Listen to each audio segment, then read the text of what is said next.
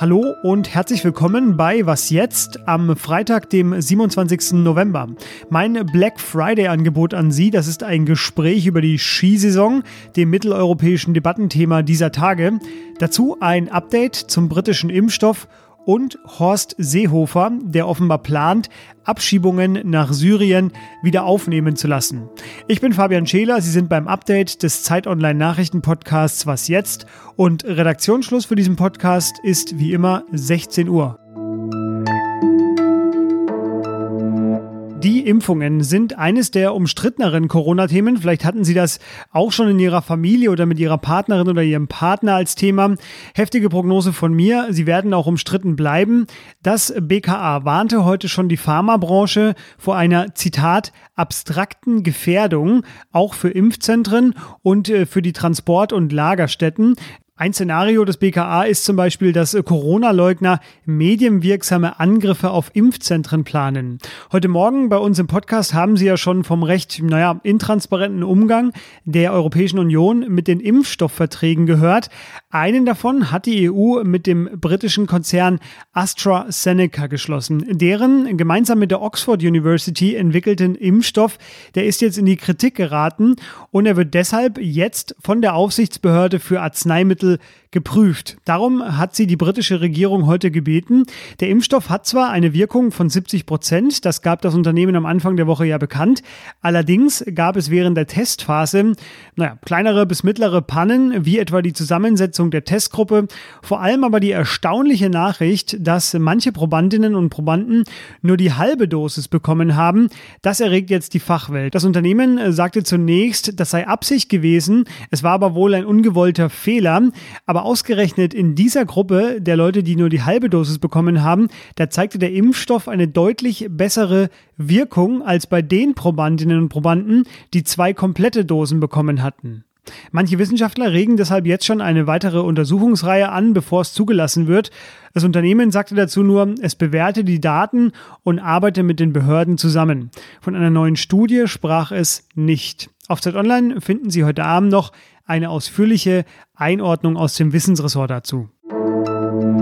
Der 20-jährige Österreicher Markus Hinterberger, der sorgt gerade im äh, alpenländischen Skitourismus mit seinem selbstgeschriebenen Ischgl Blues für Furore. Wer kein Mensch will mehr nach Ischgl und schon gar kein Après-Ski und die Umsätze von der Bergbahn, ja, die sind noch dahin. Er arbeitet da satirisch das Ischgl-Desaster aus dem März auf und äh, das geht gerade ziemlich viral. Skifahren wird jetzt wieder ein Thema, denn Italiens Ministerpräsident Giuseppe Conte, der ist vorangegangen mit seinem Vorschlag, bis Mitte Januar alle Skigebiete dicht zu lassen. Emmanuel Macron, der hat sich dem angeschlossen und Angela Merkel, die ist auch dafür und sie sagte, man werde sich da um eine europäische Lösung bemühen.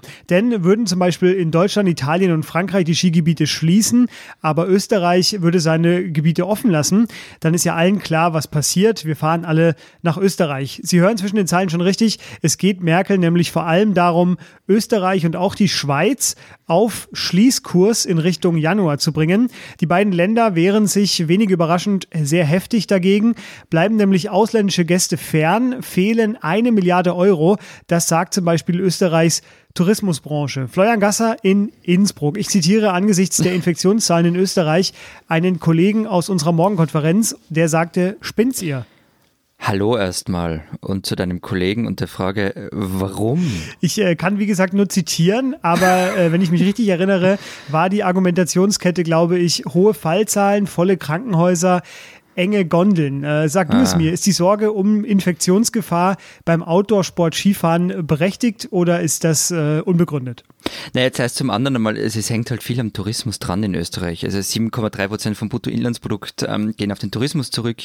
Im Winter stellen die Deutschen mit Abstand die größte Gästegruppe. Also man versucht einerseits für diese Saison halt noch zu retten, was zu retten ist, und andererseits will man unbedingt von dieser deutschen Risikoliste runter, damit ihr auch kommen könnt. Und ähm, zur Sorge der Infektionsgefahr beim Skifahren, also beim Skifahren auf der Piste nicht. Ähm, da ist es schon recht schwierig, sich anzustecken. Aber beim ganzen Drumherum halt, also Anreise im Hotel, beim Anstehen von den Liften und Gondeln, Innengondeln selber und dann natürlich beim Feiern, beim Après-Ski. Also Ischgl sitzt ja allen noch in den Knochen. Und es gibt zwar mittlerweile einiges an Sicherheitskonzepten, aber auch, das wurde schon vor längerem verkündet, Après-Ski wird es in diesem Winter nicht geben. Wir haben es schon gehört, äh, Angela Merkel strebt eine europäische Lösung an aus den genannten Gründen. Jetzt kann die EU aber das nicht anordnen. Also die EU kann jetzt nicht einfach hingehen und kann sagen, alle Skigebiete in Europa haben bis Mitte Januar dicht. Das müssten die Österreicher dann schon selbst entscheiden. Ähm, äh, sieht es danach aus? Was würden die Österreicher denn dafür im Gegenzug wollen? Ja, also mir kommt vor, in Österreich ist man vor allem äh, beleidigt, dass der Vorschlag von außen kam, aus Italien und dann in Berlin und Paris auf Zustimmung gestoßen ist. Die österreichische Tourismusministerin hat gestern in einem Fernsehinterview auch gesagt, die Entscheidung werde man schon in Österreich selbst treffen und man schreibe den Italienern ja auch nicht vor, wie der Karneval in Venedig auszusehen habe. Das klang dann schon ein bisschen patzig und beleidigt.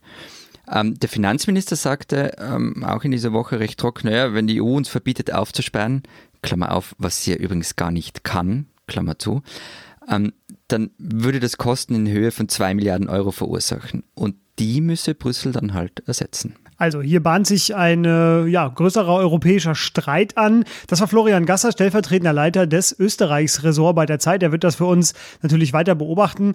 Er ist auch wöchentlich zu hören bei Servus Grüzi Hallo, unserem transalpinen Politik-Podcast, den ich Ihnen sehr empfehle. Florian, dir vielen Dank. Danke, Fabian. Seit 2012 gilt in Deutschland ein genereller Abschiebestopp nach Syrien. Der wurde mehrfach verlängert, weil der Krieg ja auch andauert. Jetzt aber plant Innenminister Horst Seehofer, zumindest eine Gruppe wieder abschieben zu lassen. Es geht um Gefährder und Straftäter. Seehofer sagte der DPA, das werde er der Innenministerkonferenz vorschlagen. Es soll dann ab dem 1. Januar 2021 wieder möglich sein, im Einzelfall nach Syrien abzuschieben.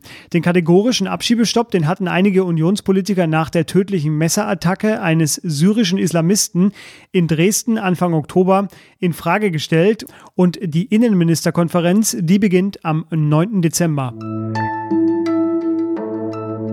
Was noch? Diese Dame. I'm Sarah Lehman. I am the owner of Som in the City. It is a wine and travel blog. Sarah Lehman, Sommelier eines edlen New Yorker Wohnhauses in der Nähe des Empire State Buildings. Sie hat zugegeben schon im vergangenen Jahr äh, einmal kurz die 400 Euro Flaschen, die sie normalerweise betreut, äh, zur Seite gelassen und hat für das Portal Business Insider günstige Weine aus dem Supermarkt verkostet und äh, ihr überraschendes Ergebnis. I actually like this. It has some has a little bit more complexity than I was expecting it to have. Very smooth. Wow. I would drink this. Ooh, okay, pleasant. I was pleasantly surprised by that. Oh, excellent. Wow. Ja, ihre Sieger kosteten jeweils 10 Dollar nur pro Flasche, also knapp 8 Euro. Ja, und für uns Laien des Sommelierwesens klingt das im Abgang natürlich nussig schön und milde günstig. Damit Prost und einen schönen Start ins Wochenende Ihnen. Weinempfehlungen, nur seriöse bitte, wie auch Kritik und Hinweise an wasjetzt.zeit.de. Ich bin Fabian Scheler, machen Sie es gut und tschüss.